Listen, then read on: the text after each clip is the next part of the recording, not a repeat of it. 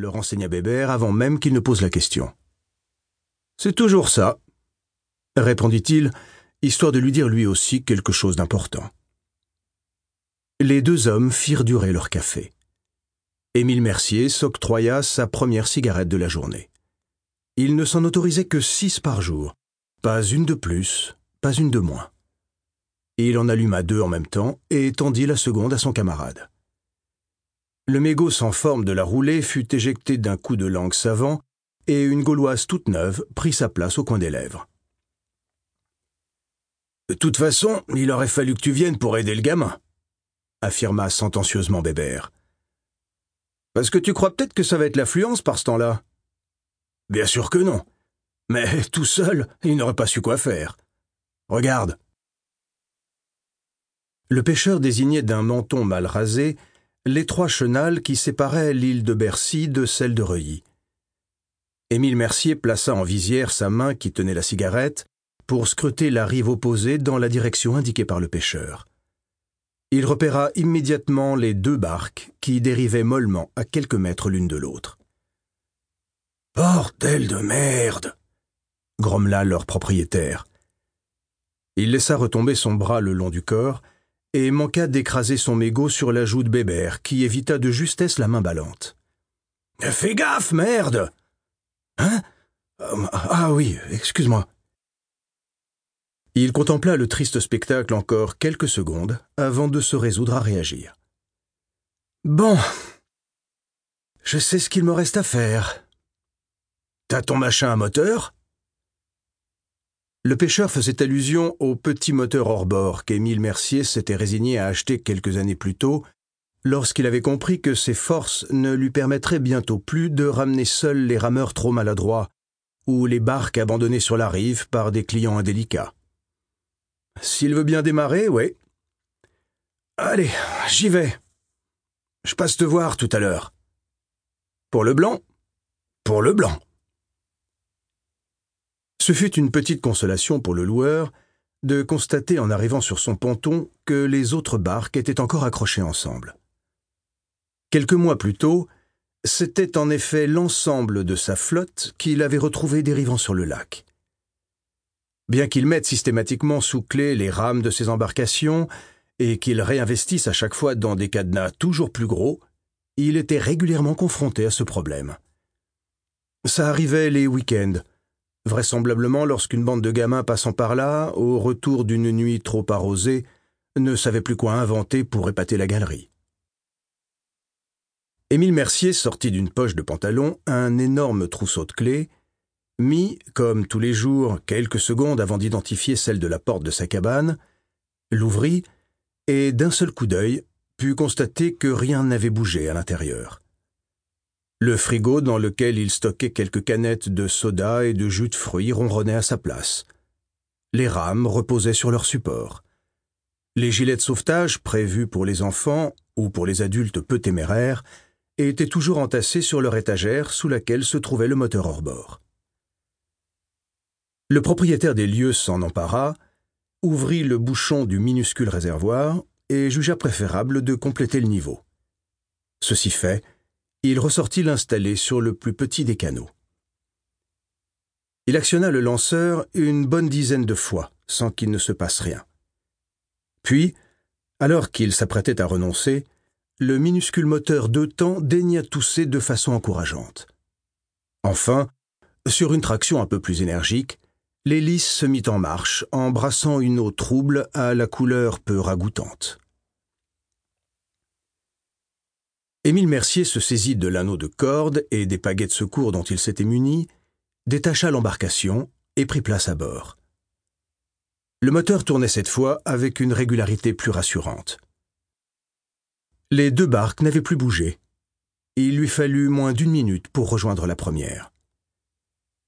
Un seul coup d'œil à l'intérieur le conforta dans ses soupçons concernant les auteurs de cet acte de vandalisme. Les cadavres d'une bouteille de whisky et une autre de vodka gisaient dans le fond de l'embarcation.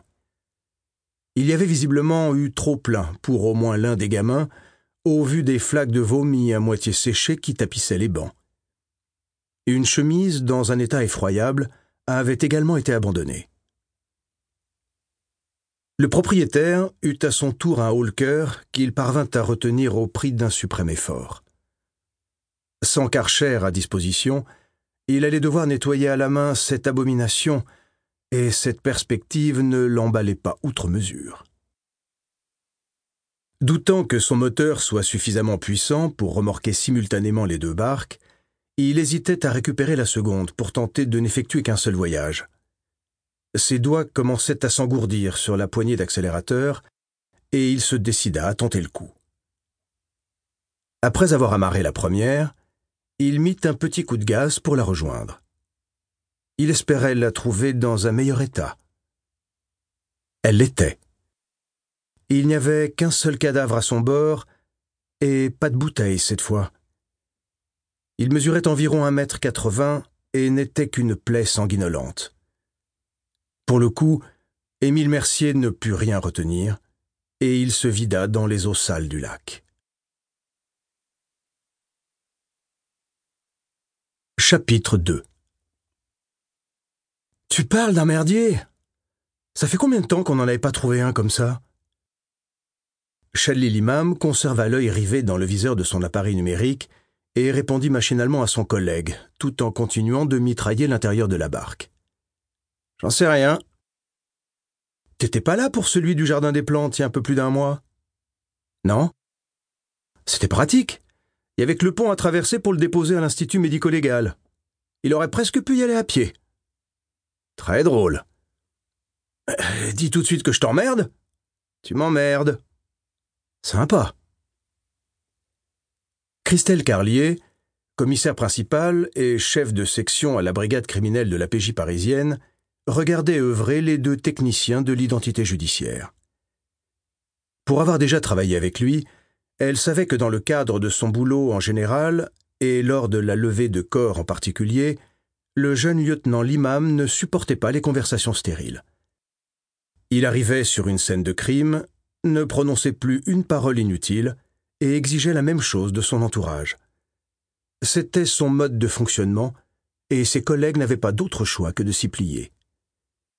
Ce que finit par accepter celui qui l'accompagnait ce matin-là, en se limitant à ne le questionner que sur leurs préoccupations du moment, le cadavre de cet homme d'environ trente-cinq ans, retrouvé dérivant sur le lac Doménil. Tu as ce qu'il te faut? J'ai. On passe à la suite? Le technicien était prêt. Combinaison, gants, calots, couvre-chaussures. Il allait ajuster son masque lorsque le divisionnaire Carlier arrêta son geste. Attendez une seconde. La proc est là. Un gardien de la paix venait de soulever la rubalise pour laisser passer Daniel Labarthe, substitut de permanence en ce froid samedi, accompagné du commandant Gilles Tissandier, chef du groupe de doublure pour le week-end. Ils firent quelques pas en direction de la rive du lac et s'arrêtèrent à distance raisonnable pour que la proc puisse photographier d'un coup d'œil l'ensemble de la scène sans risquer de la polluer. Le commissaire Carlier vint à leur rencontre. Elle salua d'un bref mouvement de la tête le commandant Tissandier, dont le physique de premier de la classe lui était plus que familier, et identifia sans peine la magistrate récemment nommée avant même que celle-ci ne se présente. Une garce habillée en bonne sœur, avait-elle entendu à son sujet à travers les couloirs du palais. Toute déplacée qu'elle était, la description collait parfaitement à la substitut. Un visage fin, de grands yeux bleus, une chevelure noire retenue par une stricte queue de cheval, mais la mine aussi sévère que sa tenue vestimentaire, un tailleur gris à la jupe descendant sous les genoux, un chemisier blanc à col fermé, une paire de mocassins à talons plats. Pas la moindre trace de maquillage et pas le moindre bijou. Elle plut instantanément à Christelle Carlier. Gilles fit de sobres présentations, qu'elles trouvèrent pourtant toutes deux superflues, puis il interrogea le lieutenant Limam sur ses premières constatations sans doute battu à mort avec un objet contondant, genre batte de baseball. Mais difficile d'être catégorique sans toucher au corps. J'aimerais bien d'ailleurs voir arriver le légiste, histoire d'avancer un peu. On allait procéder au premier prélèvement quand vous êtes arrivé. Ça s'est fait ici